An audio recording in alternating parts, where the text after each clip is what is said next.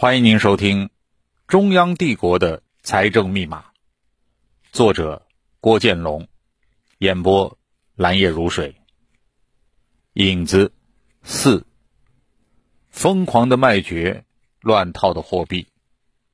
当战争这枚多米诺骨牌倒下时，汉武帝就已经失去了退路。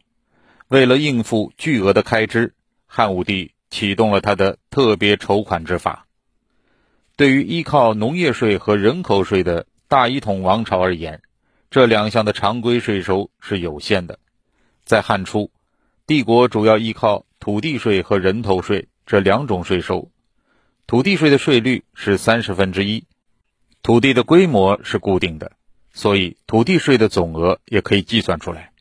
人头税，成年人称为算赋，一年一百二十钱；未成年人称为口赋。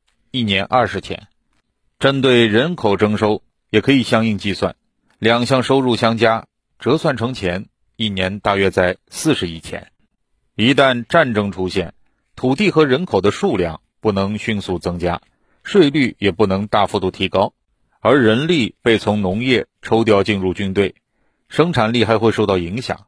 综合起来，税收不仅不会增加，反而会减少。武帝之前的汉代政府。是一个消极型政府，除了收税和最基本的养官、司法、行政和一定的公共工程之外，不负责与具体经济有关的职责。政府由于过于简洁，在税收上更显无力，所以一旦政府开支膨胀，常规渠道根本没有办法满足资金的需要。在汉匈关系还没有完全恶化时。汉武帝就已经考虑过征收商业税来满足战争需求，但由于商业税的征收需要建立一套严密的财政班子，在这套班子没建立起来之前，征收商业税并不容易，而当前税收的额度也满足不了政府的战争需求。汉武帝也尝试过出卖爵位甚至官位，但汉代卖爵的鼻祖并不是武帝，文帝时期的汉代。虽然与匈奴维持着和平，但在与匈奴接壤的边界上却建立了防御阵地。为了保住阵地，需要向边关输送粮食。文帝采纳晁错的建议，沿用了秦代制定的爵位制度。如果有人向边关输送六百担粮食和六户人家一年的产量，就给予上造的爵位；如果送四千担，就拜爵五大夫；送一万二千石。爵位为大庶长，不过汉初的公爵位与当官并不是一回事。爵位制度来自于秦国的商鞅变法，为了鼓励百姓征战，秦国法令规定，对享有战功的人封爵，相当于荣誉称号，一共设有二十个等级。在汉初，拥有高等爵位的人具有免赋免役的特权，不需要再出人头税和服役了。但是仍然需要缴纳土地税。景帝时，上郡以西遭遇灾荒时，也曾有短暂的卖爵令，罪行较轻的犯人还可以交粮食抵罪。武帝时，为了大规模卖爵，政府模仿秦代的爵级制度，另起炉灶，共设十一级武功爵，每一级武功爵的售价是十七万钱。公元前一二三年的一次战役之后。政府的一次卖爵收入就高达三十余万斤黄金。武功爵除了可以免赋免役之外，还可以免罪，轻罪可以减免，重罪可以减轻惩罚。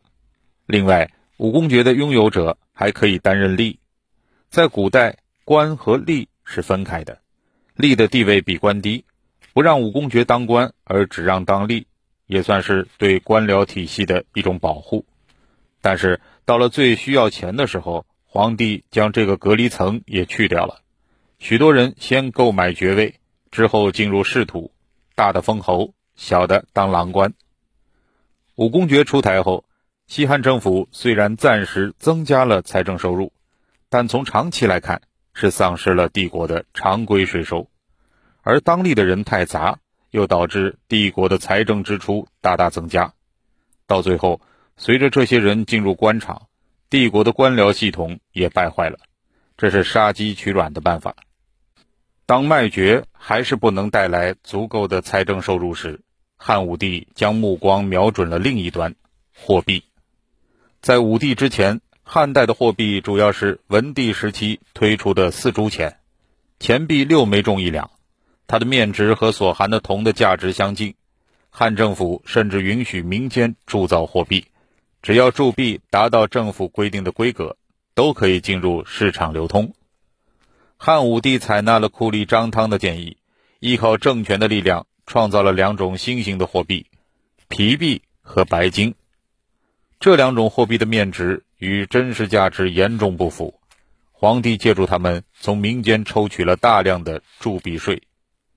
所谓皮币，基本材料就是一块白鹿皮，一方尺的白鹿皮饰上紫色的花纹，可以充当四十万钱，也就是四十斤黄金。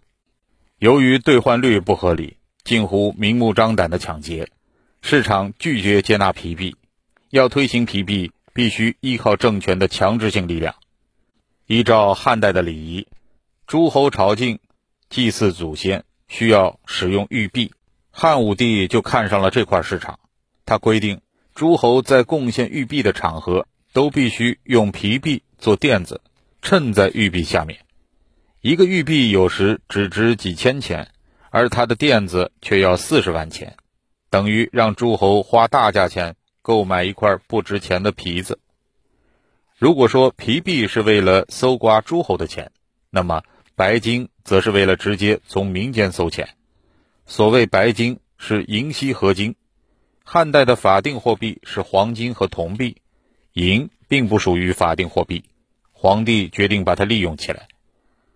汉武帝制作的白金货币有三种，一种重八两，圆形，上面有龙形图案，叫做白选，一枚价值三千钱；另一种小一些，方形，上面有马的图案，价值五百钱；第三种更小，椭圆形，龟形图案，价值三百钱。由于民间本来不使用银河系做货币，加上白金的价格被严重高估。官方估值已接近金的三分之二，出现了巨大的暴利空间。民间社会一方面在交易中抵制这类货币，另一方面又大量偷铸假币，希望以此牟利。短短几年，越来越多的人加入到偷铸钱币、使用假币的行列。为了应对上述问题，一方面政府必须投入大量的人力物力去监管市场。官僚阶层也因此变得更加庞大，这件事导致日后政府深度介入金融业，将整个金融业收归国有。另一方面，政府的法律机器也开动了。按照法律规定，那些偷铸货币的人会被判处死刑，但由于这个行业可以谋取暴利，在严刑重罚之下，人们仍然趋之若鹜。当所有的人都参与犯罪。法律就好像是概率决定的射击游戏，谁被打中了，谁就自认倒霉；没有被打中的继续犯罪，但是没有被打中的总是大多数。对于白金持有一亿的官员，也遭到了排挤甚至杀害。历史上有名的腹诽之罪就出现在这个时候。这位倒霉的官员是掌管财政的大司农，名叫严毅。汉武帝听从张汤的意见。创造皮币时，派人征求严毅的看法。主管财政的严毅表示不赞同，说道：“诸侯朝天子使用的玉璧才值几千钱，而现在规定玉璧必须垫上皮币，这个皮币的价值却值四十万钱，这不是本末倒置吗？”武帝听了不高兴，张汤乘机找人告发严毅，说他有意见不好好提，心怀不满，肚子里瞎嘀咕。犯了腹诽之罪，应当将其处死。严毅之死向百官指明了方向，他们再也不敢表示哪怕一点点的不赞成。武帝开始变本加厉地用张汤的标准惩罚那些不听话的人。在官员的推波助澜下，武帝的政策已经被执行到荒谬的程度。在高峰时期，西汉每一百个人中就有五个人因偷铸货币而犯死罪。在这些犯罪的人中，有大约五分之一的偷铸犯被抓，剩下的继续逍遥法外。五年后，汉武帝意识到了问题的严重性，政府不能靠灭绝人民来推行政策。他推行挽救措施，签署赦免令，赦免了几十万偷猪犯的死罪。由于政府保证犯人自首就可以获得赦免，因此又有一百多万人自首，而没有自首的人至少还有一半。到最后，白金币终于支撑不下去，被废止了。这次货币改革不仅没有满足皇帝的胃口，反而造成了市场的混乱。如果要解决财政危机，必须从其他方面想主意。到这时，国家垄断制度已经呼之欲出。